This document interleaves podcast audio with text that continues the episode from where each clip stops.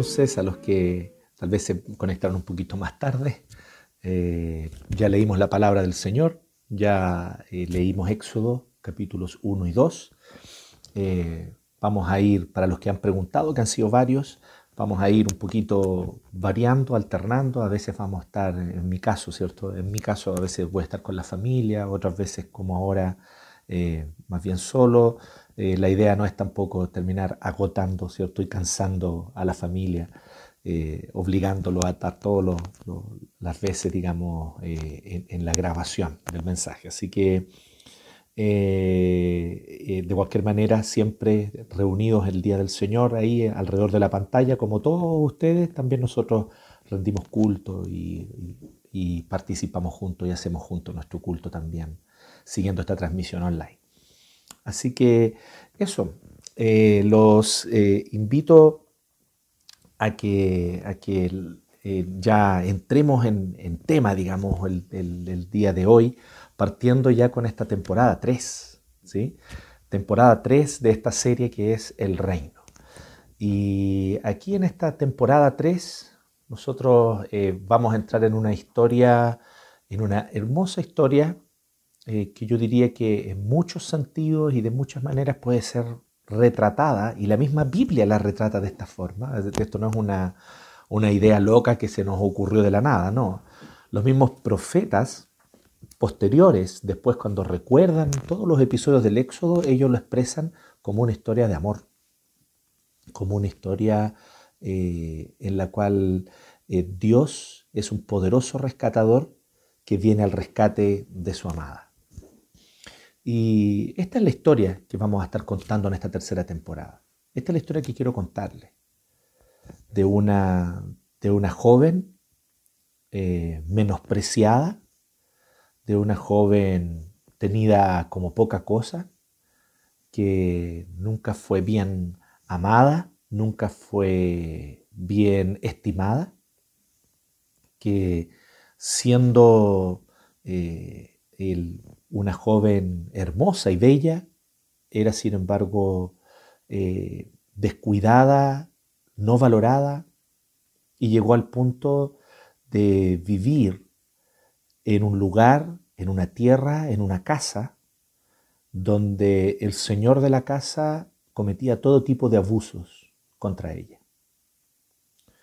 Esta, esta mujer, a medida que iba creciendo ella iba recibiendo duros golpes arbitrarios, ella iba recibiendo duros castigos de todo tipo, se le negaba el agua, se le negaba la comida por algunos días, en otros momentos había golpes terribles. E incluso en no pocos momentos esta joven esclava y sometida a esta situación de esclavitud, termina siendo víctima de abuso eh, en todos los otros ámbitos también, sexual y de otro tipo. El dueño de la casa, no queriendo además tener hijos con ella, aun cuando la violaba y abusaba de ella, eh, se esmera en matarle a sus hijos. Pensemos, imaginemos esta situación, esta historia terrible. Pero no solamente tenemos eso, esta no era una mujer del siglo XXI, como, como ustedes que están mirando esta transmisión y que tendrían una clara conciencia de que por último hay que huir de ahí. Piensen en la triste situación de que esta joven, sometida a todo tipo de humillaciones, de miserias y de dolor, más encima ella piensa que eso es todo lo que puede haber en el mundo y en la vida para ella. Ella dice, si me voy de aquí va a ser peor. Si dejo a mi Señor que me maltrata, que me viola, que abusa de mí, que me golpea, que me trata como basura, que no me permite tener a mis hijos y me los quiere matar. Pero si yo me voy de aquí, donde yo vaya va a ser peor. Esto es todo lo que tengo, esto es todo lo máximo a lo que puedo optar. No tengo otra alternativa de vida, no tengo otra forma de vivir, no tengo otra manera de poder encontrar un plato de comida y una cama en la cual dormir. Y, y tal vez ella incluso siente, piensa de una manera ilusa, engañada, manipulada, con una mente y un corazón totalmente cautivos, no solamente de los abusos de este dueño de casa que la somete, sino también de sus engaños, mentiras y manipulaciones.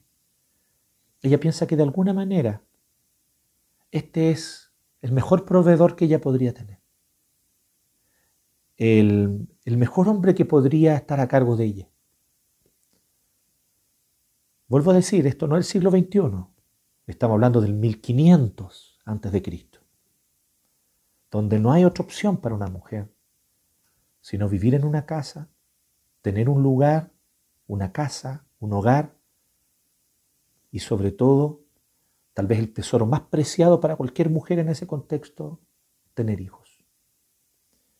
Pues bien, en ese contexto esta joven, como yo les decía, no solo ella piensa que esto es lo mejor a lo que puede optar, que este monstruo horrible que es el señor de la casa, que la maltrata, la humilla, abusa de ella, pero ella incluso lo ve como si fuese lo mejor a lo que puede optar y, y se aferra a él y le cree sus mentiras y manipulaciones y hasta llega a pensar que tal vez él sí, que la ama, aunque no es así.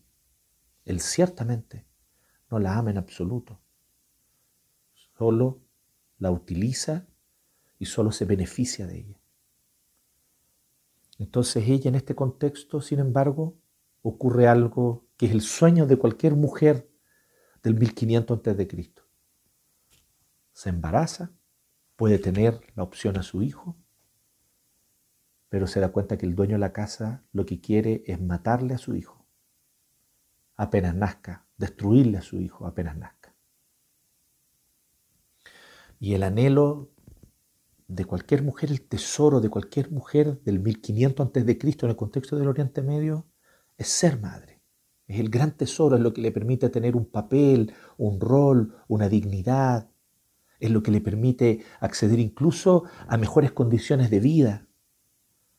Pero no solo por eso, sino también porque ella anhela tener un fruto de su propio vientre y oye tras la puerta que el plan de este cruel y malvado dueño de la casa es aplastar a su hijo contra la roca una vez que nazca.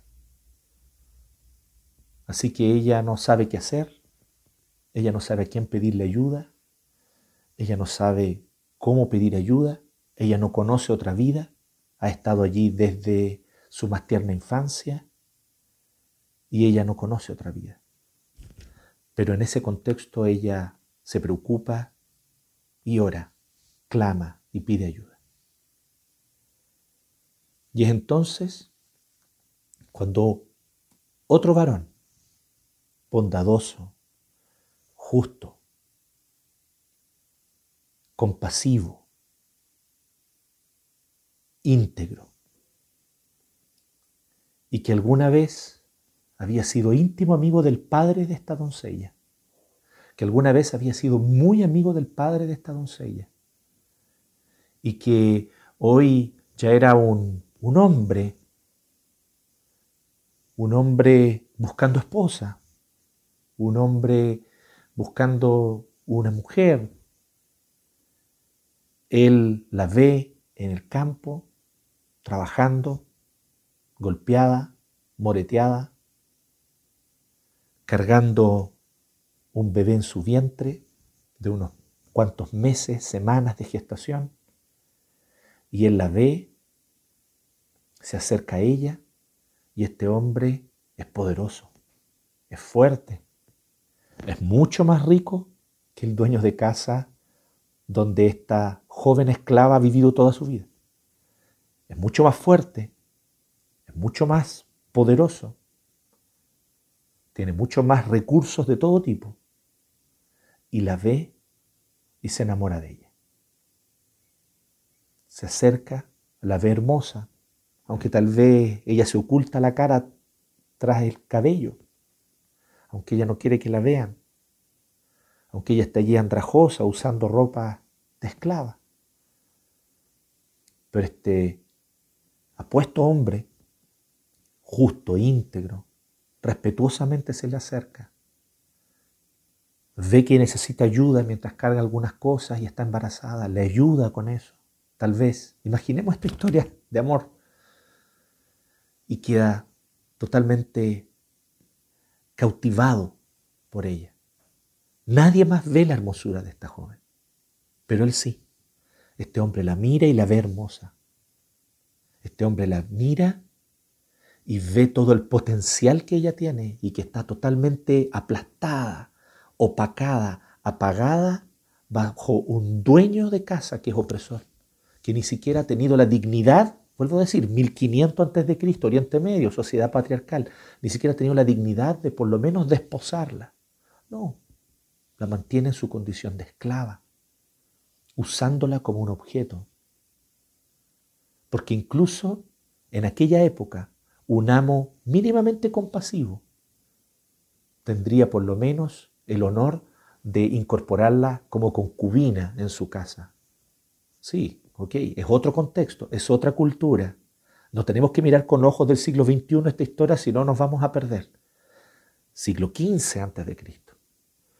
Y allí en ese contexto nosotros vemos que este hombre ni siquiera eso le ha ofrecido. Un lugar en la casa, no la mantiene en la choza de los esclavos, pasando frío en el invierno. Pero este hombre, este otro hombre, que la ve en el campo, que se enamora de ella, es un hombre íntegro, compasivo y muy, muy poderoso, aunque nadie aún lo sabe, aunque él aún no ha querido mostrar todo el poder, toda la fuerza y todos los recursos que él tiene, que son por lejos muchísimos más que ese aparentemente poderoso dueño de la casa donde vive esta joven esclava. Así que este hombre que la ve, que se enamora, le pregunta dónde, dónde eres, dónde vives. Y él ya no puede dejar de pasar por ese camino ahora todos los días, a esa misma hora, solo con tal de mirarla, con tal de decirle un hola, con tal de saludarla sin impertinencias, sin acoso de ningún tipo, siendo sincera y genuinamente gentil, tratándola con la dignidad que ella merece. Y ella nunca había visto a nadie que la tratara de esa forma.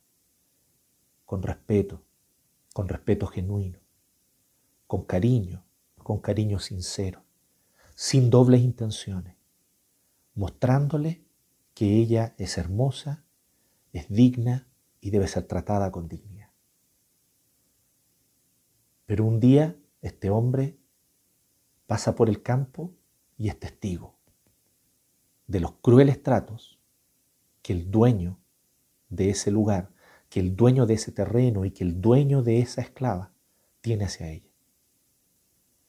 Él mira, ve de lejos y contempla cómo la golpea brutalmente cómo la patea en el suelo, cómo la humilla delante de los otros, cómo le hunde la cara en el barro, a pesar de estar cargando un bebé de varios meses. Y entonces este otro hombre, indignado, toma una decisión de que él va a ir al rescate de esta esclava, que él va a ir al rescate de esta joven esclava, que él va a ir a rescatarla. En el camino él va a descubrir varias cosas. Va a descubrir que esta joven esclava tampoco es una mujer total, absolutamente eh, lista para amar, para comprometerse con él. Él va a ver que ella aún carga muchas, muchas tal vez traumas, dolores, marcas, lo que sea, pero que sí no tiene un carácter sencillo de tratar. Él después se va a dar cuenta de eso, probablemente. Después él va a tener que lidiar con eso. Sin embargo, nunca deja de amarla.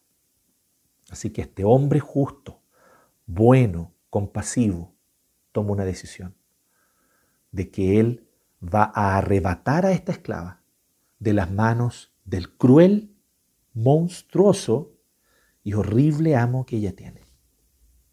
Y él toma esa decisión y se prepara con sus mejores carros, con sus mejores armas, para ir a buscarla. Esta es la historia que nosotros básicamente hoy día tenemos. Esta es la historia que hoy día nosotros encontramos aquí en Éxodo 1 y 2. Es como si fuese una historia así, es como si fuese una, una historia de amor de este tipo. Obviamente en un contexto del patriarcado medio oriental del 1500 a.C.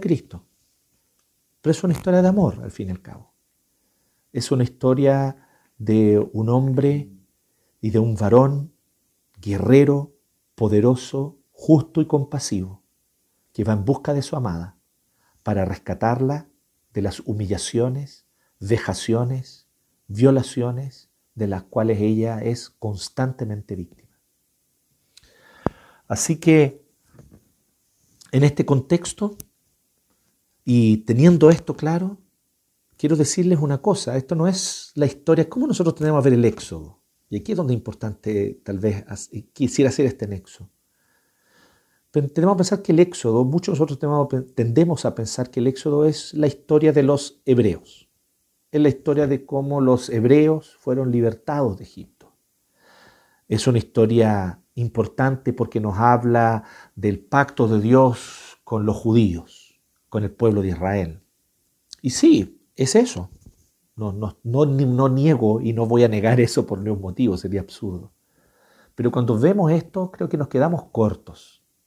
¿Por qué es eso? Pero es más que eso también. Esta es nuestra historia. Es la historia de nuestro pueblo.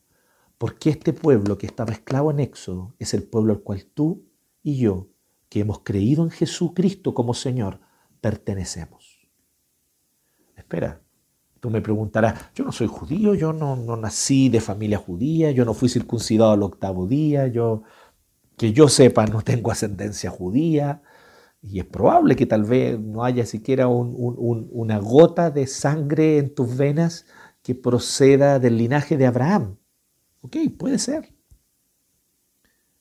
Pero este es tu pueblo. Porque por la fe en Jesucristo, dice Romanos capítulo 11, tú fuiste injertado en este pueblo, como cuando se injertan ramas en un olivo. Fuiste injertado y por lo tanto hoy tú eres parte integrante de este pueblo. Yo soy parte integrante de este pueblo y esta historia es la historia de tu pueblo, es la historia de mi pueblo, es la historia de nuestro pueblo, es la historia de esta iglesia, es la historia de Iglesia 1, es la historia de toda iglesia que confiesa a Jesucristo como Señor en cualquier lugar del mundo y en cualquier punto de la historia. Es la historia del pueblo de Dios. Y por eso este es mi pueblo, este es tu pueblo, aunque no haya ningún origen étnico, judío o hebreo en ti o en mí. Sin embargo, este es nuestro pueblo. Y así es como Dios un día nos miró a nosotros, nos vio, nos amó, nos escogió para sí, pero se dio cuenta que para poder entregarnos su amor, desposarnos, hacernos vivir bajo su carpa, bajo su tienda, llevarnos a vivir a su casa, para poder hacer eso, Él tenía primero que liberarnos del cruel amo que nos oprimía. Y más adelante vamos a ver, segunda cosa, tenía que liberarnos de las horribles y pecaminosas costumbres a las cuales esta esclava estaba de alguna forma sometida y que ella estaba de alguna manera formada en eso. Eso lo vamos a ver después, es una segunda parte u otro episodio de esta historia. Pero por ahora, Él viene para el rescate de este pueblo que es nuestro pueblo. Es la historia de cómo Dios le da forma a un pueblo. Porque Él no solo va a liberar a la joven doncella del cruel amo que la oprime, sino que una vez liberada, él se va a dar cuenta que ella no es mucho más que una muchacha salvaje, que una niña salvaje, una joven que no, no sabe distinguir lo bueno de lo malo, que con facilidad se inclina hacia todo lo que pueda ser malo y traicionero, que no tiene un carácter eh, de integridad y de pureza. Él se va a dar cuenta que esta doncella o joven a la que rescató también necesita ser liberada de sus propios demonios internos y necesita reaprender muchas cosas en la vida. Entonces, no es tan sencilla esta historia. Es una historia romántica, hermosa, pero es la historia de cómo Dios forma a un pueblo. Es la historia de cómo Dios dignifica a la mujer que ama, dignifica al pueblo del Señor, que es la mujer que él ama. Cómo Él le enseña a amar y a ser amada, porque ella no sabe ser amada. Cómo le enseña a ser fiel, porque ella no sabe ser fiel. Le enseña a cómo ser íntegra, porque ella no tiene integridad y no sabe cómo tenerla. Y entonces Él la prepara para poder desposarla y vivir con ella, porque la ama con amor genuino, sincero, respetuoso.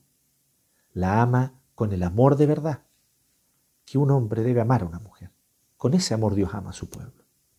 Así que esta es la historia de tu pueblo, de mi pueblo, de nuestro pueblo, de esta iglesia, de esta comunidad que es parte de este pueblo.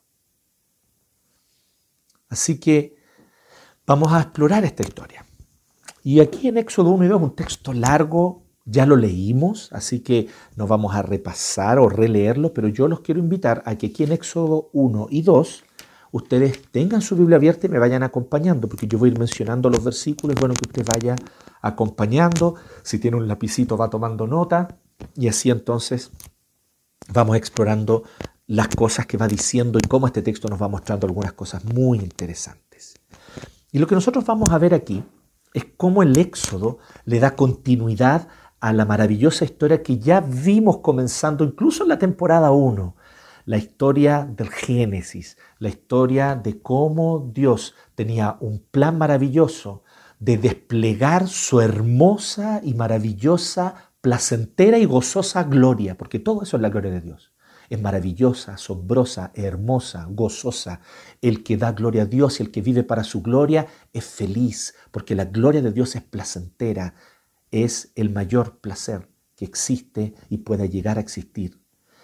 Y Dios entonces crea un mundo pleno de su gloria para desplegar su gloria y crea a los seres humanos para que en ese mundo gocen y disfruten su gloria y la manifiesten en toda su vida, en su relación primeramente con Dios, ciertamente, pero también en su relación unos con otros y en su relación con la creación. El Éxodo va a dar continuidad a esto. ¿Cómo da continuidad a esto? Recuerden, Dios quiere redimir su creación. Este fue, esta creación Él la hizo con el propósito de ser su reino en el cual Él despliega su gloria. Pero el parásito ingresó, engañó al hombre y a la mujer, y engañados, ambos se rebelaron contra Dios y con esta rebeldía, como un virus que infecta, infectó esta creación, dañando, torciendo, echando a perder.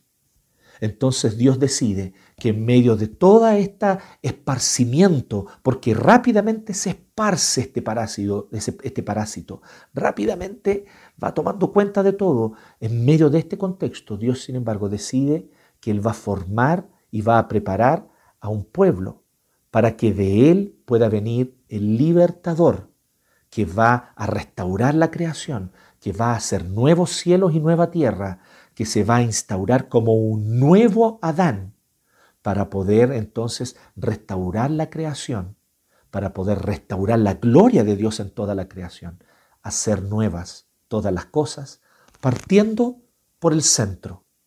Si el parásito entró por el corazón humano, es en el corazón humano donde el asunto debe ser resuelto en primer lugar.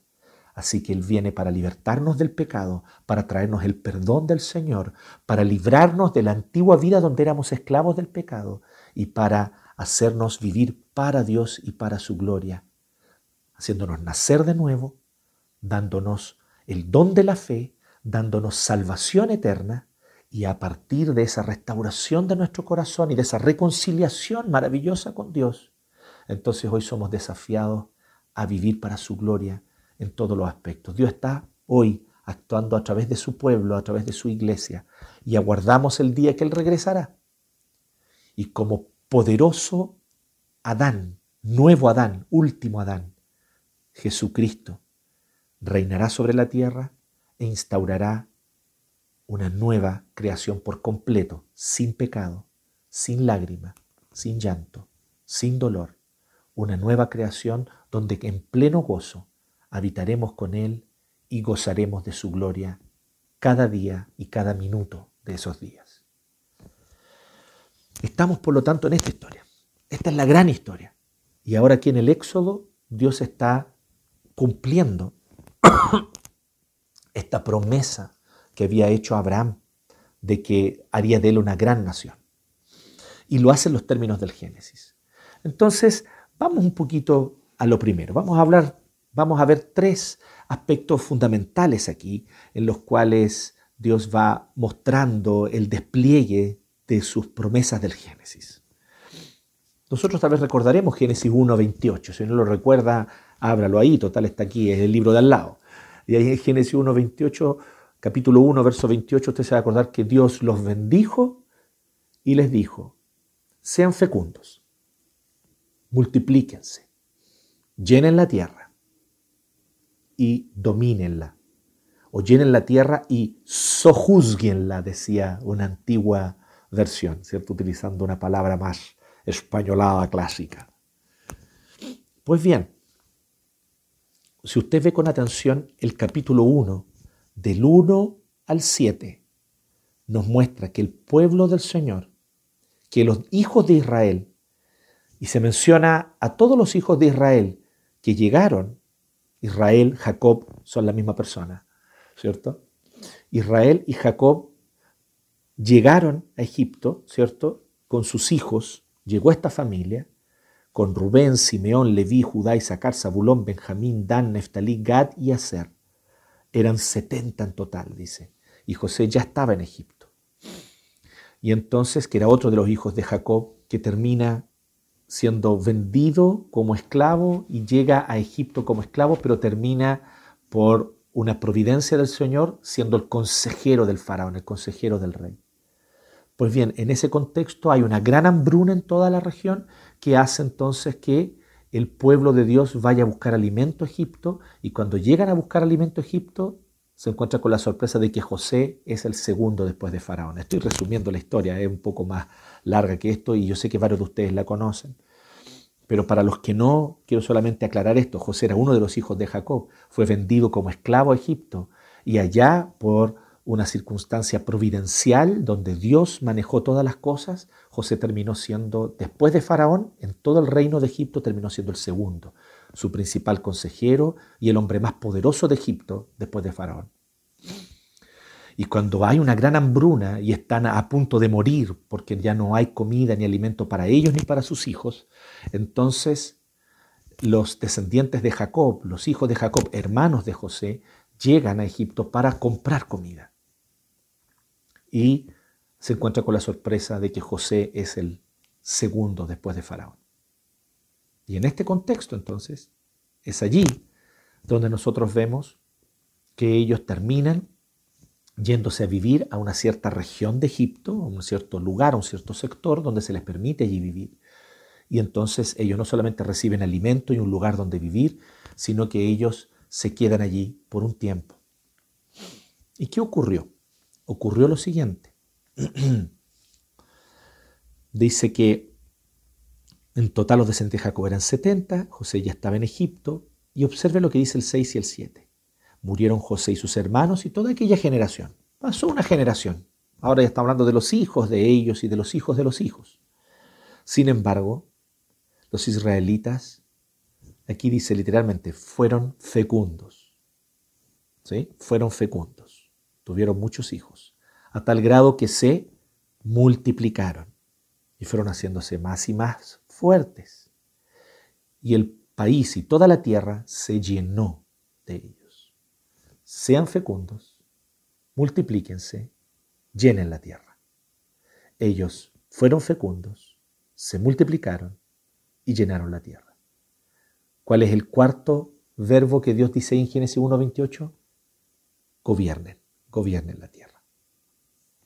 Pues bien, ellos no llegan a gobernar la tierra, no llegan a sojuzgarla, pero sí ellos llegan a ser fecundos, multiplicarse y llenar la tierra. De alguna manera, lo que nos está queriendo decir aquí el autor, que es Moisés, está tratando de mostrarnos cómo la bendición de la creación, la bendición de antes que el pecado irrumpiera en la creación o, se, metiera en la creación, ¿cierto? Eh, esta bendición que Dios le dio a Adán y a Eva en Génesis 1.28, ahora está recaída y está cargada y está, está de alguna forma siendo llevada adelante por este pueblo del Señor, que es una etnia eh, menospreciada, sin valor, una etnia eh, incluso menospreciada por los egipcios, porque se nos dice en Génesis que los, egipcios no valoraban a la gente que, cuidaba ovejas y que eran pastores de ovejas, los tenían en menos, los consideraban personas eh, brutas, de poca, de, poca higiene y otras cosas más, entonces no los valoraban. Por eso ellos vivían dentro del reino de Egipto, pero en un territorio aparte. Y y esta etnia, sin embargo, menospreciada por los demás, es la etnia que carga la bendición que Dios había dado en la creación a Adán.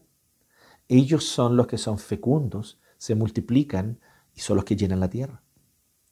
Entonces, eh, esta bendición de Adán está siendo restaurada como Dios le prometió a Abraham. Ahora volvamos, volvamos a Abraham, la temporada 2. ¿Qué es lo que Dios le dijo? Dios le dijo, te bendeciré, haré de ti una gran nación y bendeciré a tu nación. Te bendeciré a ti a través de esta nación. Eso es lo que está diciendo. Te haré de ti una gran nación y te bendeciré. O sea, va a restaurar la bendición que había en la creación antes de que el pecado ingresara, la va a restaurar en esta descendencia. Y aquí vemos que Dios está cumpliendo al pie de la letra esa promesa. Así que primero que nosotros vemos es esto, es que el pueblo de Dios fue fecundo, se multiplicó y llenó la tierra. Pero, ¿podría sojuzgarla? Al parecer sí. Y el que se da cuenta de eso es ni más ni menos que el rey de Egipto, el faraón. Verso 8. Pero llegó al poder en Egipto otro rey que no había conocido a José, a este famoso consejero del faraón de algunas generaciones atrás. Y le dijo a su pueblo, cuidado con los israelitas que ya son más fuertes y numerosos que nosotros, o sea, ellos pueden terminar sojuzgando, dominando, gobernando. Vamos a tener que, de lo contrario, seguirán aumentando. Y si estalla una guerra, se unirán a nuestros enemigos, nos combatirán y se irán del país. O sea, los tenemos ahí como una nación, permitiendo que vivan en un territorio aquí al lado nuestro, que nosotros tengamos un libre intercambio con ellos, ellos crían ovejas, ok. Pero cuidado, si los dejamos así libres, sueltos, ellos van a terminar volviéndose contra nosotros. Entonces a partir del 8 nosotros vemos que comienza a desplegarse de manera muy clara otro versículo del Génesis. Ya hablamos de 1.28, pero a partir del 8 nosotros vemos el despliegue del versículo 15 del capítulo 3 de Génesis. Génesis 3, 15. Si usted abre su Biblia allí, usted va a ver que dice Dios, pondré enemistad entre tú y la mujer, le dice Dios a la serpiente, y entre tu simiente y la simiente de ella. Tú le morderás el talón, pero la simiente de la mujer te aplastará la cabeza, te herirá en la cabeza. Aquí nosotros vemos ¿Cómo entonces Faraón, el faraón, comienza a maquinar una manera de oprimir al pueblo del Señor, mordiéndole el talón? Aquí no es solamente faraón, un hombre normal, común, de carne y hueso, impío, pagano, pecador sin duda, pero un hombre común, que aunque era adorado en Egipto como un dios, nosotros sabemos que de Dios no tenía nada, era un hombre común. Pero este hombre común y todo el ejército y el poderío que él representa es, por así decirlo, un imperio que es manejado y manipulado por la serpiente antigua, la serpiente del Génesis 3, la serpiente engañadora, astuta y maligna, Satanás, que lo que quiere, la intención que tiene es destruir, aplastar y acabar con el pueblo de Dios. Así que hace que se levanten en el corazón del faraón suspicacias que nosotros sabemos que no tenían en realidad fundamento por una razón bien sencilla, porque en realidad al pueblo del Señor no le interesaba dominar ni sojuzgar en Egipto. Ellos querían, apenas pudieran, iban a volver a su tierra, apenas el Señor les indicara volver a la tierra que Dios le había prometido a Abraham, a Isaac y a Jacob, que era Canaán. Así que esto está en el Oriente Medio cruzando el Mar Rojo. Ellos querían llegar allá en algún momento. Sin embargo, ellos lo que están haciendo ahora es simplemente viviendo en Egipto mientras se van multiplicando y creciendo. Así que en este contexto ellos crecen y se multiplican y dice que los egipcios preocupados con esto comenzaron a oprimirlos.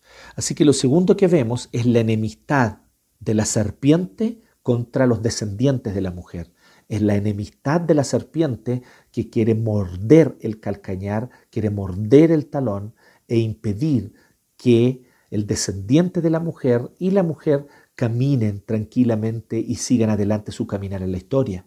Él quiere hacerlos tropezar, caer y que no puedan seguir. Así que la enemistad entre la serpiente y la mujer se manifiesta. La serpiente le muerde el calcañar.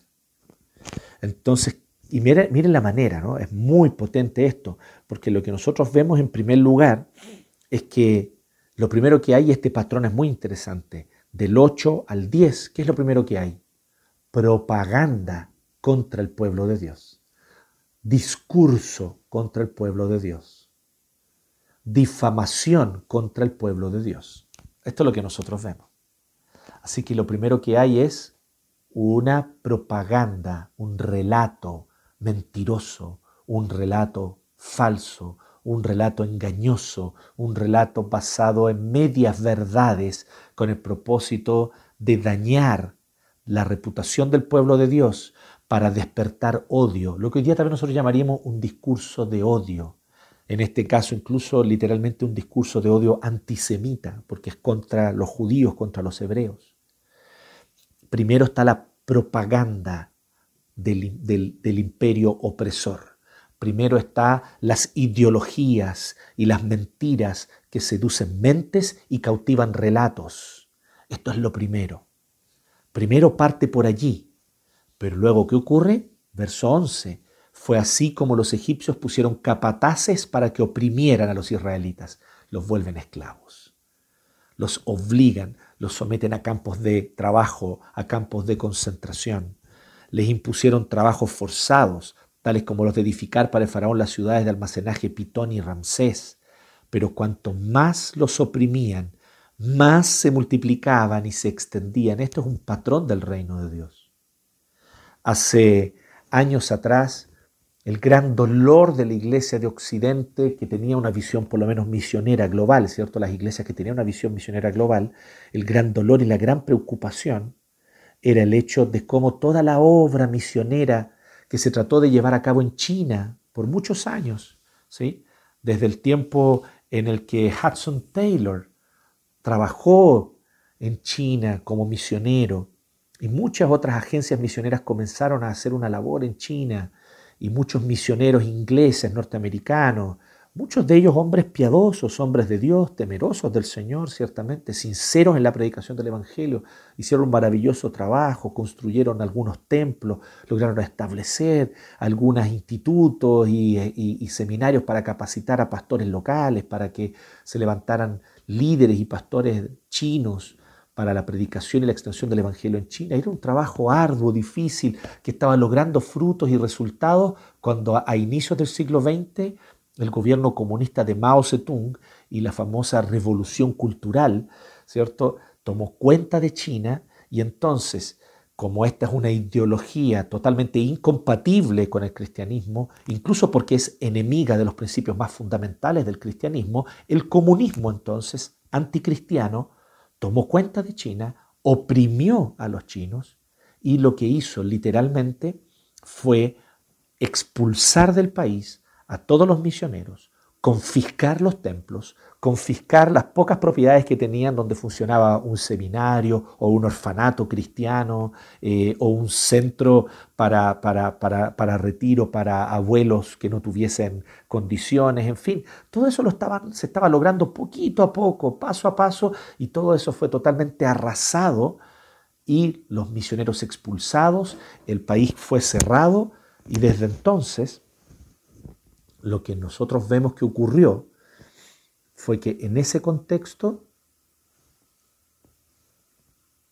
China se vio cerrada y no se supo más de ellos. Y no se supo más de cómo estaba avanzando la obra en China. Y cada cierto tiempo alguno u otro se enteraba por allí, alguna carta clandestina salía de las fronteras de China y empezamos a enterarnos en Occidente de la horrible opresión. Si alguien tenía una Biblia traducida al idioma chino, un Nuevo Testamento traducido al mandarín, por ejemplo, era entonces muerto, la Biblia quemada, las personas eran cruelmente esclavizadas, enviadas a campos de trabajo, todo esto en el contexto ciertamente de una dominación totalitaria guiada por una ideología anticristiana que considera al cristianismo un enemigo, un enemigo.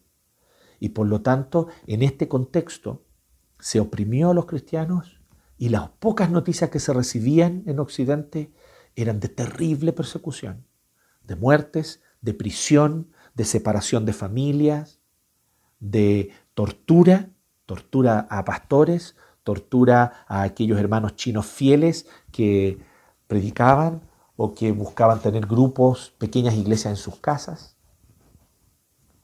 Y eso hasta hace un poco tiempo atrás. Hace aproximadamente un, par de décadas, tal vez un poquito más, empezó a haber una apertura, como ustedes saben, comercial en China desde los 70 más o menos, y esta apertura comercial lleva inevitablemente que empiece a haber una apertura también de comunicación relativa, pero comienza a haberlo. Y entonces nos enteramos en Occidente de algo tremendo, que la iglesia en China había crecido exponencialmente. Mientras más los oprimían, perseguían, mataban y metían presos, más y más cristianos más y más chinos, perdonen, se hacían cristianos. Más y más chinos se bautizaban. Más y más chinos se volvían a Cristo. Estamos hablando de iglesias de un millón de miembros. Claro, reunidas en casas, en grupitos de 15, 20 o 30. Estamos hablando de líderes que se forjan en el fuego de la persecución con una Biblia en chino para toda la iglesia, donde ellos se repartían por pedazos por semana. Y aquí está el Génesis. A ustedes, a esta familia le toca el Génesis esta semana. Ustedes van al Génesis, a ustedes les toca el Éxodo. Y literalmente las cortaban sus Biblias para poder leerlas entre todos, con sed de leer la Biblia completa, entera. Y entonces se dedicaban la leían y después cuando se volvían a reunir se intercambiaban, entonces ahora me tocaba leer el Éxodo, ya que me tocó a mí con mi familia leer el Génesis esta semana que pasó, entonces me pasaban ahora el Éxodo y yo pasaba el Génesis a otra familia. O sea, historias y relatos absolutamente increíbles de cómo la iglesia se extendía, se esparcía y nada, nada, ningún tipo de opresión podía impedir su crecimiento. Al punto que ya el gobierno chino tuvo que darle reconocimiento a las iglesias, a los cristianos, permitirles subsistir, pero hasta el día de hoy les pone y les impone un montón de reglas que hacen que muchos de los cristianos chinos más fieles no puedan hoy servir con libertad. Y tienen que aún así ser considerados clandestinos, porque no están dispuestos a someterse a las reglas que el Estado les impone. Bueno, esta historia real, de alguna manera refleja un poco esto, ¿no? Dice que cuanto más los oprimían, verso 12, más se multiplicaban y se extendían, de modo que los egipcios llegaron a tenerles miedo. Por eso les imponían trabajos pesados y los trataban con crueldad, les amargaban la vida, obligándolos a hacer mezcla y ladrillo y todas las labores del campo. Los esclavizaron. En todos los trabajos de esclavos que los israelitas realizaban, los egipcios los trataban con crueldad. O sea, además había golpes, latigazos, eh, tortura, había un trato cruel hacia ellos. Así que aquí está la serpiente, mordiendo el calcañar de la mujer y de su descendiente y de su descendencia. Aquí está la serpiente queriendo destruir, queriendo hurtar, matar y destruir. Pero ¿qué ocurre en este contexto? Vemos entonces que providencialmente Dios muestra su cuidado hacia el pueblo de maneras pequeñas. Ya vimos, ¿no? Cómo la serpiente opera. Primero discurso, relato, ideología, propaganda contra el pueblo de Dios. Luego eso despierta suficiente odio en la población general para que entonces la población esté dispuesta y esté de acuerdo y no les parezca extraño oprimir, esclavizar y tratar con crueldad al pueblo de Dios. Pero en ese contexto entonces brillan pequeñas luces, pequeñas luces. Aquí hay dos lucecitas, dos mujeres valientes, Sifra y Fubá, verdaderas heroínas de la fe, verdaderas mujeres de Dios, ejemplo de fortaleza, ejemplo de integridad, ejemplo de tener prioridades claras, ejemplo de lo que es una subversión santa, no violenta, una subversión no movida por el odio, la rabia irracional, la destrucción. No, no estamos hablando de ese concepto de subversión.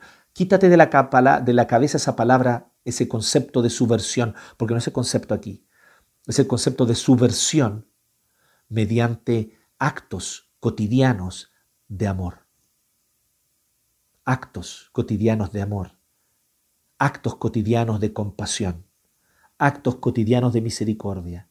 Son mucho más subversivos que la rabia desplegada, que la rabia que estalla. No, los actos subversivos verdaderos son los que siembran, que cuidan, que permiten florecer, y no los que queman, destruyen, no los que hacen daño y que lo único que hacen es destruir. No, no, no, aquí estamos viendo actos de subversión que permiten la vida, que de hecho hacen florecer la vida, literalmente, porque Cifra y Fubá, ¿qué fue lo que hicieron? Ellas, desobedeciendo al rey, Ahí está la subversión. Desobedeciendo al rey, ellas permitieron que los niños vivieran. ¿Qué dice el 16? Cuando ayuden las hebreas en sus partos, fíjense en el sexo. Si es niño, mátenlo. La serpiente quiere destruir al descendiente de la mujer. La serpiente, Satanás, está por detrás de Faraón, queriendo destruir a la, a la semiente de la mujer. Si es niño, mátenlo. Pero si es niña, déjenla con vida. Sin embargo, las parteras temían a Dios. Entonces da la explicación. ¿Por qué ellas actuaron así? ¿Y por qué tú y yo deberíamos actuar así? ¿Sabes por qué ellas actuaron así? Porque sus corazones eran como eran. ¿Quieres actuar como Cifra y Fubá? ¿Quieres tener también una subversión santa en tu vida? ¿Quieres caracterizarte por ser alguien que con pequeños actos subversivos de justicia, compasión y amor son como luces en medio de un mundo oscuro. ¿Quieres tú ser así como si y Fubá? Estas maravillosas heroínas, mujeres que son ejemplos para todos nosotros, mujeres que son ejemplos para mí, mujeres fuertes, claras. ¿Sabes por qué ellas fueron como fueron? Primero dice el 17, esta es la primera razón. Temían a Dios temían a Dios. Y temer a Dios no es tenerle miedo, decir, oye, ahí está Dios, le tengo miedo, no me vaya a castigar. No, si tú conoces la Biblia y el Antiguo Testamento, sabes muy bien que el concepto temor a Dios es una forma, es una, incluso una traducción al castellano de un concepto muy profundo en el hebreo. Temer a Dios significa reconocer que Él es Dios, reconocer su majestad, reconocer su omnipotencia, reconocer que Él es Señor y tener una relación personal con Él. Amarlo a Él más que a cualquier otra cosa. Amarlo a Él sobre cualquier otra cosa. Y saber que mi vida se debe a Él, no a los poderes de este mundo, no a las ideologías de este mundo, no al grupo de pares que yo quiero agradar, no. Más importante para mí es el Señor, no mis pares. No que la gente me apruebe y le ponga me gusta a mis publicaciones en Facebook, no. Yo quiero que Dios me ponga un like a mi vida y a mi corazón. Eso es temor de Dios. Entonces, ellas tenían temor de Dios. Así que no siguieron las órdenes del rey de Egipto. En un contexto actual, donde ustedes bien saben que muy bien disfrazado de un discurso de justicia, y dignificación de las mujeres, algo que es importante y que todo cristiano debe estar comprometido con la lucha por la dignificación o por el reconocimiento más bien de la dignidad que la mujer ya tiene, porque es imagen y semejanza de Dios. Con un discurso de justicia a favor de las mujeres que son oprimidas o violadas, ¿cierto? Está muy bien, eso necesitamos nosotros abrazar esas causas y luchar por ellas, no tenga ninguna duda de eso. Pero en ese contexto, en este contexto, nosotros vemos que, sin embargo, disfrazado de esa capa de una causa que es justa y de una causa que es correcta, se nos está metiendo un caballo de Troya. Destruir la vida de los niños en el vientre. Matar a los más indefensos de los indefensos. Pequeños bebitos que no tienen cómo defenderse. Cuando hay una ideología que pretende de alguna forma destruir a niños, matar a niños y aplastar sus vidas, no tengas duda que estamos frente a la serpiente, a Satanás, a una ideología diabólica y satánica que debe ser contrarrestada, que debe ser combatida, especialmente tú y yo. Seamos claros, defendamos a las mujeres, defendamos el derecho de aquellas mujeres que siendo violadas necesitan un trato justo, amoroso y restaurador para su vida. No, jamás oprimas a la mujer, menos aún a la adolescente que sufre un embarazo no deseado. Jamás, jamás la oprimas, jamás la obligues a algo que va a ser humillante. Pero no olvides que hay otra vida allí, mucha más, mucho más indefensa, con mucho menos recursos aún para defenderse. Y que es pecado contra Jehová destruir la vida de ese pequeño. Si Fray Fubá tenían claras sus prioridades, no se dejaban seducir por ideologías egipcias que vienen de las mentiras de la serpiente. No, ellas dijeron, ok, le dijeron a Faraón, pero no lo obedecieron. Fueron mujeres fuertes, subversivas, y su subversión fue una luz en medio de la oscuridad. Así que el rey de Egipto mandó llamar a las partes, les preguntó por qué han hecho esto y ellas literalmente dejan al faraón como un estúpido. Lo dejan como un tonto. El hombre probablemente más poderoso de la antigüedad en ese contexto, porque no había imperio mayor que el imperio egipcio, y este era el rey del imperio egipcio, el hombre más poderoso de la antigüedad, es engañado y es humillado por estas mujeres astutas que lo que hacen lo hacen por temor a Dios. Resulta que las hebreas no son como las egipcias, sino que están llenas de vida y dan a luz antes de que lleguemos.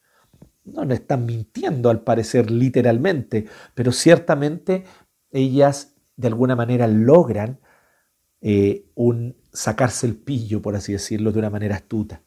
Y de este modo los israelitas se hicieron más fuertes y más numerosos, verso 20. Además, Dios trató muy bien a las parteras. Entonces, ¿qué es lo que nosotros tenemos aquí? que la enemistad entre la serpiente y la mujer se manifiesta. ¿Sí? El Señor permite que la, que la mujer y la, la descendencia de la mujer siga caminando aunque la serpiente le quiere morder el calcañar. El faraón, por su parte, dio esta orden a todo su pueblo. Tiren al río a todos los niños hebreos que nazcan. Ya entró en un acto de desesperación. Y ordenó a cualquier egipcio cualquier egipcio de a pie, cualquier ciudadano común y corriente, Si veía a un niño hebreo, podía tomarlo y ahogarlo en el río. Tenía autorización para eso. La ley cambió. Se legisló que los niños podían ser muertos. ¿Les parece conocido eso? Tengamos cuidado. No se, va, se está levantando, la serpiente sigue levantando con crueldad, sigue levantando su intención de destruir a los más inocentes. Pero entonces vemos lo tercero y final en el capítulo 2, que Dios prepara a un descendiente de la mujer para que pueda herir en la cabeza a la serpiente. No va a ser una herida definitiva, no va a ser una herida de muerte. La herida de muerte a las cabezas de la serpiente la va a dar otro descendiente siglos después, y tú y yo sabemos quién es, es Jesucristo. Pero este es un pequeño golpe, un pequeño golpe en la cabeza de la serpiente que la deja atontada. Es el golpe que Dios va a dar a Faraón mediante Moisés. Pero si tú piensas que esta es la historia de Moisés, estás muy equivocado. No estás leyendo atentamente el Éxodo. Si tú piensas que es Moisés el liberador de los hebreos, estás entendiendo menos aún. Porque Moisés, ustedes se dieron cuenta mientras leían el texto, está en cualquiera, está en otra. Moisés está en otra. Si tú después lees el 3, vas a ver que es Dios quien decide que va a liberar al pueblo. Bueno, eso lo dice claramente al final del 2, que ya lo leímos. Los versos 23 al 25 del capítulo 2 muestran que es Dios el libertador.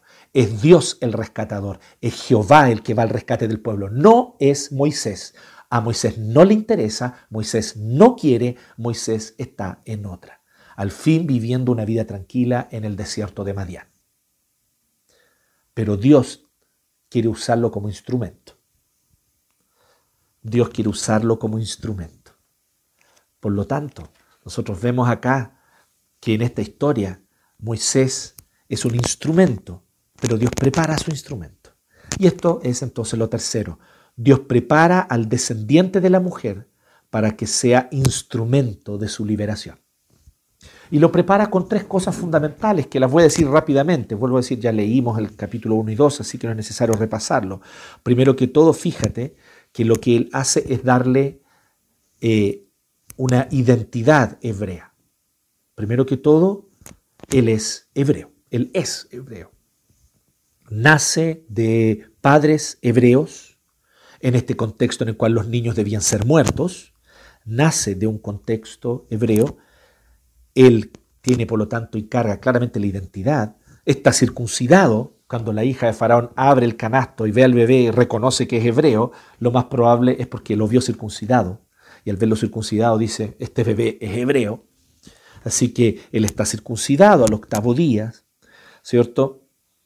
Y no solamente eso, sino que por si fuera poco, fue amamantado por su misma mamá y criado en sus primeros años de infancia por ella criado en sus primeros años de infancia por su madre hebrea, por lo cual ustedes saben, algunos de ustedes son, son profesionales del área y conocen mucho mejor que yo esto, pero la formación de un niño es en los primeros años, la formación de las cosas más fundamentales está en el apego y, en la manera como eh, eh, el, el sentirse amado, se forja allí el carácter y la personalidad de un niño. Este niño fue criado por su propia madre, providencialmente. ¿sí? Esta madre trata de esconderlo, no puede, el niño crece, tiene dos meses, ya llora fuerte, así que ella confía en el Señor y de alguna manera dice, algo haremos, lo mete en un canasto, ¿cierto? Y prepara entonces un canasto para que pueda estar en el agua y lo deja allí y manda a la hermana mayor de este bebé a que vaya a mirar y ver qué es lo que ocurre con el canasto.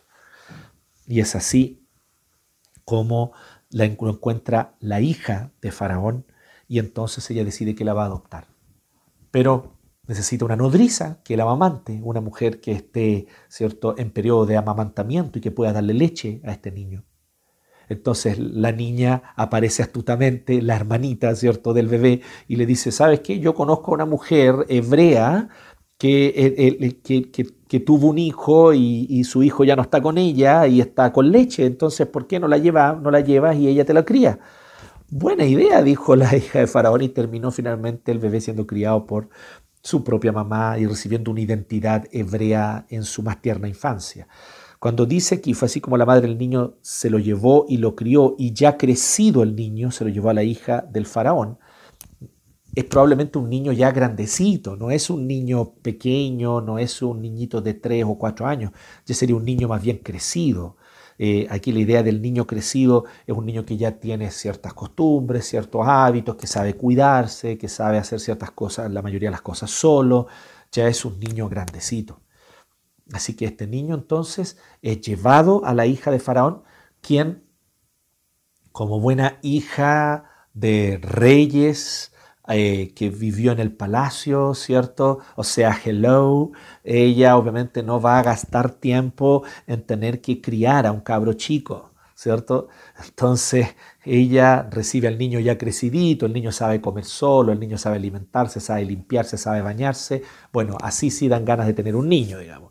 Entonces ella lo tiene ya criado prácticamente con las cosas más fundamentales y ahora entonces ella lo que va a hacer es darle educación darle educación y un lugar en el palacio, darle un lugar en el palacio. Así que eh, efectivamente así es como nosotros vemos que eh, la hija de Faraón adopta a este niño hebreo y lo vuelve egipcio alguna forma y le da una educación egipcia y él aprende los pormenores del palacio y él está allí en el palacio y puede escuchar cómo se resuelven en el consejo del rey las decisiones con respecto a política, con respecto a decisiones militares, con respecto a decisiones económicas. Y él entonces comienza a aprender cómo se gobierna una nación y empieza a aprender los pormenores de qué es lo que realmente ocurre tras las cortinas del poder, porque toda la gente veía de lejos a Faraón, porque Faraón era hijo de los dioses y era alguien intocable para los egipcios, incluso para los propios egipcios era intocable, pero no para Moisés. Moisés vivió allí, se crió allí, su mamá era, su mamá adoptiva, era la hija de Faraón. Así que él conoció los pormenores del palacio, él conoció los pormenores de las prestidigitaciones y actos engañosos de magia que hacían los sacerdotes para impresionar a Faraón. Él vio cómo era esto. Él aprendió todas estas cosas.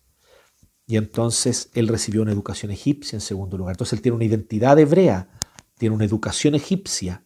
Y en tercer lugar, él tiene entrenamiento en el desierto. Viene entonces el conflicto. Conocemos el conflicto. Moisés tiene un conflicto interno. Fue criado hebreo, sabe que es hebreo. Las películas tratan de imaginar cómo será esto. A lo mejor él no sabía que era hebreo y de repente, eh, eh, por un determinado acto de la providencia, alguien le dice, oye, tú eres hebreo. ¿Qué? Soy hebreo, no lo sabía.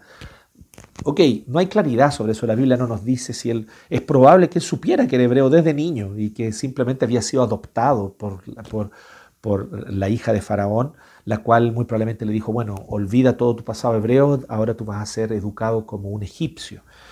Es, posible, eh, pero nosotros también vemos de que ya Faraón no, le, confiaba mucho en este niño hebreo, en este joven hebreo, porque apenas tiene la oportunidad de, querer matarlo, lo busca hacer. ¿Y, ¿Y, qué es lo que ocurre? Es en el momento cuando Moisés, ya mayor de edad, va a ver a sus hermanos de sangre, dice el verso 11. O sea, ya hay un interés, él sabe que es hebreo y él va allá a observar las penurias. Y entonces él se da cuenta de lo que están sufriendo. Y él vio un egipcio que golpeaba a uno de sus hermanos. Es muy bonito como dice, porque está dando a entender cómo lo percibe, cómo lo siente Moisés. Moisés ve, no ve a un soldado egipcio golpeando a alguien simplemente. Él ve que están golpeando a un hermano suyo. Es una manera de decir que él ya se empieza a identificar con los hebreos. Miró entonces uno y otro lado, no ver nadie, tomó justicia con sus propias manos. Vemos una, una lección importante aquí. Cuando quieres tomar justicia por tus propias manos y vengarte tú, y tú descargar tu rabia y tu ira contra la opresión, y por tus propias manos tratar de llevar a cabo la justicia, vas a fracasar, como fracasó Moisés. Pero si confías en el Señor, Él va a traer grande y poderosa libertación. Pero Moisés aún no sabe eso. Moisés solo sintió la rabia de la injusticia. Moisés sintió la rabia de la opresión. Y él vio esto. Y sí, está correctamente direccionado porque era injusto lo que estaba ocurriendo. La Biblia no niega eso. Era injusto. La Biblia no justifica el acto del egipcio. Las palabras que usa aquí detalladamente en el texto dan a entender claramente que la, palabra, el tono es de condena. Este, este egipcio, este guardia egipcio, este soldado egipcio, lo que está haciendo es literalmente injusto, cruel, opresivo e impío. Por lo tanto, no puede ser indiferente frente a eso. No puede ser indiferente. Y Moisés no fue indiferente. Y eso estuvo bien, que él no fuera indiferente. Así que nadie está aquí hablando de indiferencia, de silencio, de cruzarse de brazos, de no hablar, de no denunciar. No, no, no, no. No lo llevemos al otro extremo. No. Estamos diciendo no tomar venganza en tus propias manos. Hay tantas formas como cifra y fubá a través de las cuales tú puedes mostrar pequeños actos subversivos de amor, compasión, misericordia y justicia. Moisés no entendía eso. Moisés quiso tomar la venganza en sus manos. Moisés quiso armar él la revolución. Moisés quiso romper la cuneta y agarrar un, pedazo de piedra para lanzárselo a este egipcio maldito. All Egyptians are bastards, pensó en ese momento Moisés. Todos los egipcios son bastardos y fue y tomó y le lanzó. Fracasó. Toma la justicia en tus manos y fracasó en tus manos y no lograrás nada más que simplemente que se te caiga con el peso de la opresión aún peor encima. Confía en el Señor, espera en Él y ten día a día actos de justicia, compasión y amor. Habla por el que no tiene voz, denuncia la injusticia, visibilízala. No, no te calles, no estoy diciendo que te calles. No, no seas indiferente. No, no seas neutro. El cristiano no puede ser neutro frente a la maldad y la impiedad. El cristiano tiene que tener una posición y manifestarla, pero no tomar la venganza en sus manos no dejarse llevar por un estallido de ira, rabia y rencor, de odio, no. Pero trabajar por la justicia y el shalom. Pues bien, Moisés no entendía nada de esto, como les decía, así que Moisés fracasa en esto. Y entonces al otro día son los mismos hebreos los que le dicen, oye, pero ¿por qué golpea a tu compañero? ¿Cierto? O sea, perdón, eh, le pregunta a él, ¿por qué golpea a tu compañero el egipcio? Y ellos le dicen, ¿quién te nombró a ti gobernante y juez sobre nosotros? Respondió aquel. ¿Acaso piensas matarme a mí como mataste al egipcio? Así que Moisés dijo, ya se supo lo que hice. Y en efecto, dice el verso 15, Faraón se enteró y trató de matar a Moisés. Sí, e, e, el faraón no iba a mandar a matar a su nieto porque sí. ¿Qué es lo que nosotros deducimos de esto? Que ya Faraón no miraba con muy buenos ojos a Moisés desde, desde joven, desde su juventud, ¿cierto? Desde joven. Así que aquí tenía la excusa perfecta, Faraón, por fin me voy a poder deshacer de este cabro y lo condena a muerte. Moisés huye y se va al desierto. Allí nosotros conocemos lo que ocurre, ya leímos la historia. Pero ¿qué es lo que ocurre con Moisés en este contexto? Moisés aprende a vivir en el desierto, aprende a guiar rebaños en el desierto, se instala en el desierto, se casa con una mujer llamada Séfora.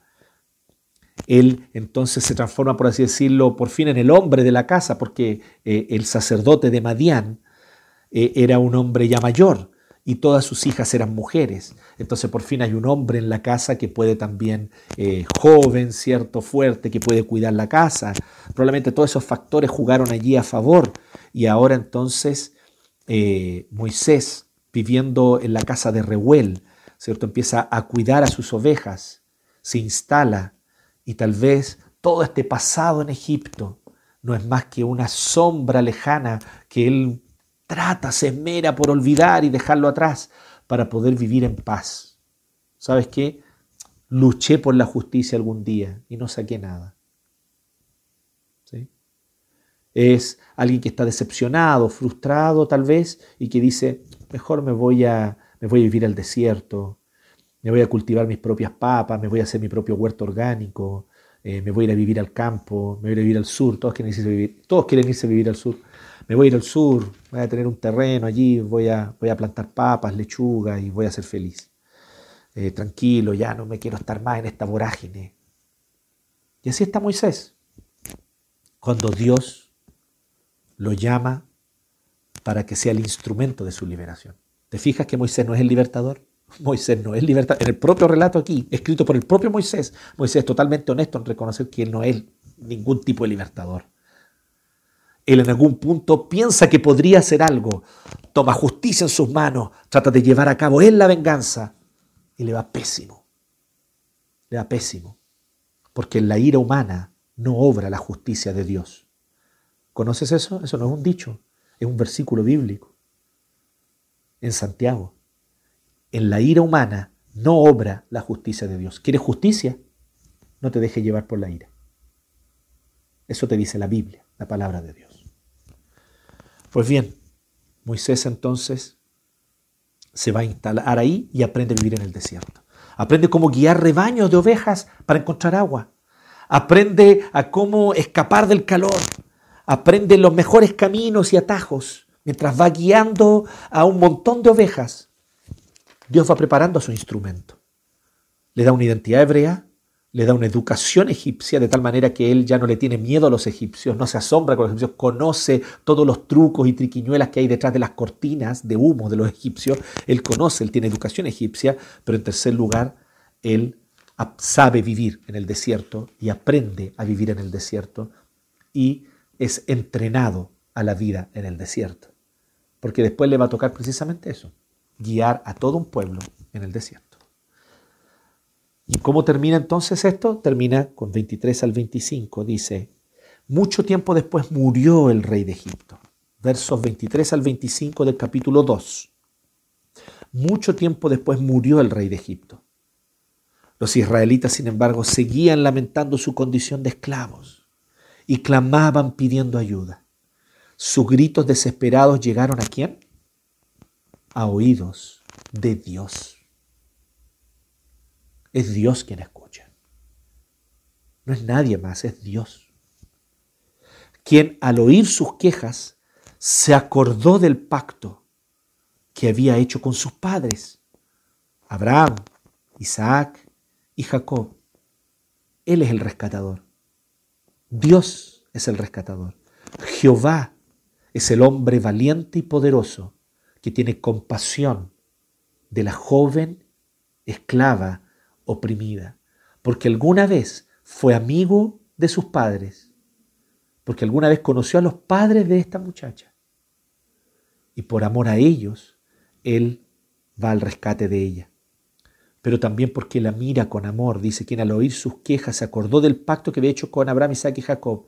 Fue así como Dios se fijó, los miró. Y aquí la palabra tiene que ver con eso, con cuando un hombre se fija en una mujer y la encuentra bella, la encuentra atractiva, la encuentra que tiene aptitudes, que su hablar le seduce, su manera de hablar, que le encantan sus ideas, le fascina lo que dice, lo que plantea, y dice, wow, qué hermosa esta mujer. Se fijó en, en ellos y los tomó en cuenta. Se fijó en ellos y los tomó en cuenta. Así que Aquí el rescatador obra y él ha estado preparando ya desde antes el instrumento de su liberación. Él ha estado preparando al instrumento que es Moisés. Lo prepara para que tenga una identidad hebrea, una educación egipcia y entrenamiento en el desierto. Entonces, ¿qué es lo que nosotros vemos de este texto? Primeramente, lo que Moisés nos quiere decir, la intención del autor Primera pregunta, ¿cierto? ¿Qué es lo que el autor quiso transmitir? Pero el autor nos quiere transmitir que Dios es fiel a sus promesas. Dios es fiel a su pacto, que Dios nunca deja de cumplir sus promesas. Dios prometió que iba a bendecir al pueblo que vendría de Abraham.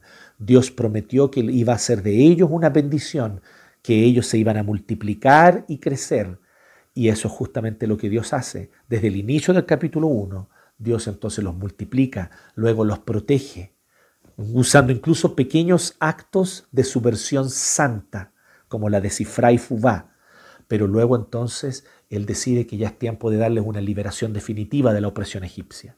Y entonces Dios escucha su clamor. Dios es fiel a su pacto. Pero a veces parece que Él se demora. A veces parece que Él está ausente. Una de las cosas que más llama la atención a muchos eruditos bíblicos de este texto es las pocas veces que se menciona a Jehová. Se menciona a Dios muy poquitas veces, casi nada, es como si Dios estuviese ausente. Y entonces algunos eruditos dicen que esto es una decisión literaria a propósito de Moisés, queriendo decir que si era como se sentían los hebreos, como que Dios estaba lejos, como que Dios no estaba allí, como que Dios no estaba escuchando. Y así tal vez te sientes tú, así tal vez me siento yo, así tal vez nos sentimos en distintos momentos de nuestra vida personal, pero también así nos sentimos cuando vemos a veces la injusticia y la opresión a nuestro alrededor. ¿Dónde está Dios en todo esto? Y cuestionamos, y yo entiendo ese cuestionamiento, y probablemente Moisés también te diría lo mismo, yo también lo entiendo, yo lo vi, yo lo sentí. ¿Dónde estaba Dios en todo esto? Y cuando yo traté de tomar venganza en mis manos, aprovechando la, la posición ventajosa de ser considerado hijo de la hija de Faraón, allí simplemente fracasé y me fue pésimo. Entonces, ¿dónde está Dios en todo esto? ¿Dónde está Dios en todo esto? Parece ausente, pero no está ausente. Él está atento, Él está cuidando, Él está multiplicando a su pueblo, Él está haciendo los más fuertes y Él está preparando los instrumentos mediante los cuales traerá liberación. Así Dios estaba preparando todo. Así Dios también está preparando todas las cosas en tu vida. Tal vez hoy tú sientes que estás en un contexto donde Dios no está allí, pero Él está. Y está preparando todo para venir al rescate, para cumplir su pacto, para cumplir su promesa. Así que esto se encaja. ¿Cómo se encaja en la gran historia de Dios? Se encaja en el sentido de que aquí Dios está haciendo todos los preparativos para preparar a una nación. Dios ahora quiere darle una identidad nacional al pueblo y Dios le va a dar una identidad nacional pero primero los tiene que hacer una nación. Eran una familia, después pasaron a ser un clan de alrededor de 70 que llegan a vivir a Egipto. Ahora ya no son un clan de 70, ahora son un pueblo, son numerosos, son muchísimos. Pero lo único que tienen en común es un ancestro, ¿cierto? O unos cuantos ancestros. Y a partir de allí, ¿cierto? Una noción de un tal Jehová que hizo un pacto con Abraham, alguna noción, pero muy poca. Después nosotros vamos a ver que este pueblo en realidad está moldeado por las idolatrías egipcias. Después los vamos a ver que cuando ellos son liberados y llegan al, desierto, ellos piensan como egipcios, son idólatras y ellos eh, no, están moldeados por la fe de Jehová. Y van a tener que aprender a ser moldeados en sus mentes y corazones por la fe de Jehová. Pero ellos, en este contexto, Dios empieza ya a multiplicarlos y transformarlos en una nación. Empieza a darles una identidad nacional. Y este es tu pueblo, es mi pueblo, es nuestro pueblo. Este es nuestro pueblo, literalmente porque nosotros fuimos injertados en este pueblo maravilloso que es el pueblo de Dios, que hoy es multiétnico, multinacional y esparcido por todos los rincones del mundo. Y nosotros vemos cómo esto apunta a Cristo de muchas maneras, de muchas maneras. Primeramente, cómo efectivamente hay una simiente de la mujer, un descendiente de la mujer que es preparado para poder ser el instrumento a través del cual Dios traerá redención y rescate a su pueblo. En este caso es Moisés, un instrumento burdo, un instrumento imperfecto, un instrumento cargado de fallas y ripios. Este es Moisés, un instrumento que a regañadientes termina yendo a Egipto porque él no quiere ir. Pero nosotros tenemos al gran libertador de tu vida y de mi vida, al gran libertador de la iglesia de Jesucristo que nos libertó de la opresión de Satanás y de la opresión del pecado, es Jesucristo, quien voluntariamente quiso venir, quien no hallaba la hora de venir e irrumpir en la historia para manifestarse como poderoso libertador, para dar su vida en la cruz y a través de su sacrificio redimirnos del pecado, reconciliarnos con el Padre, reconciliarnos con Dios, darnos una nueva vida y restaurar toda la creación para su gloria. Este es Jesucristo, mucho mejor que Moisés, perfecto e íntegro, no como Moisés. E incluso con esta doble, esta doble función que tiene Jesucristo, este doble papel, porque Él a su vez es enviado por Dios, como Moisés lo fue, pero también Él es el libertador. Y eso Moisés no lo fue. Moisés no era el libertador. Moisés era solo el instrumento del libertador. Pero en el caso de Cristo, Él es enviado por Dios, y en eso sí se parece a Moisés, pero en esto es distinto y es mejor que Moisés. Él es en sí mismo el libertador, porque Él viene porque quiere, Él viene voluntariamente y Él es el poderoso que nos liberta. Así que Jesucristo es nuestro libertador, quien, al igual que Moisés, se identifica con nosotros, nace de nosotros, nació de María Virgen, con naturaleza humana, carne, huesos, sangre, alma, ¿cierto? Cuerpo y alma, como tú y yo. Así es Jesucristo, hombre, verdadero hombre. Se identifica con nosotros no solo externamente, no solo eh, de palabra, no. Él asume nuestra naturaleza. Él sabe lo que es tener alma, corazón, emociones, cuerpo, cansancio, sueño, hambre. Es hombre verdadero. Jesús es hombre. Como Moisés era hebreo, Jesús es hombre y se identifica con nosotros e identificado con nosotros, Él entonces es nuestro mediador, que nos representa ante el Padre e intercede por nosotros. Mucho mejor que Moisés, pero Moisés es como un pálido reflejo que de alguna manera nos muestra al verdadero libertador que es Jesucristo el Señor. Y entonces nosotros hoy somos invitados a ser parte de esta historia. ¿Cómo somos invitados a ser parte de esta historia? Creyendo en nuestro libertador, viviendo conforme a sus propósitos y entendiendo que también nosotros, y ahí sí, tú y yo somos más parecidos tal vez en otro sentido con Moisés. Tú y yo fuimos escogidos por Dios para ser instrumentos de su liberación. ¿Estás siendo un instrumento? ¿Estás yendo a servir a tu prójimo? ¿Estás mostrando compasión hacia tu vecino? ¿Estás mostrando gracia y misericordia hacia tu enemigo? dándole agua si tiene sed, dándole un plato de comida si tiene hambre. ¿Está siendo instrumento de liberación? El Señor nos llama a ser instrumentos de liberación. Una pregunta crucial. ¿Estás anunciando a Jesucristo como Salvador y Señor? ¿Estás hablando del Evangelio? ¿Estás anunciando la cruz donde Jesucristo pagó el precio por nuestros pecados? Canceló nuestra deuda con Dios, donde Él nos sustituyó, asumió nuestro lugar y derramando su sangre y muriendo en lugar nuestro, nos permite acceder al perdón de Dios? ¿Estás anunciando a Jesucristo? Porque este es el maravilloso mensaje del Evangelio. ¿Estás hablando de Él para ser instrumento de liberación de almas, de corazones, de familias? ¿Estás mostrando compasión hacia las familias que están desmembradas, fragmentadas? El Señor nos invita hoy a ser parte de su plan a ser instrumentos de su liberación. Como Moisés lo fue, tú también eres llamado hoy a hacerlo. No por ti mismo, no como Moisés, no tomes en tus manos el hacer justicia. No, como instrumento de Dios, sin embargo, mientras Dios hace justicia y tú como instrumento de Él, ahí sí vas a ser más que útil. Vas a ser más que útil en las manos del Señor. Que Dios te bendiga les invito a que oremos. Gracias Dios por tu palabra, por tu misericordia y por esta maravillosa historia de la cual nosotros somos parte también. Te rogamos, oh Dios, que podamos ser hallados fieles, obedeciéndote y siguiéndote en todo tiempo. En el nombre de Jesús. Amén.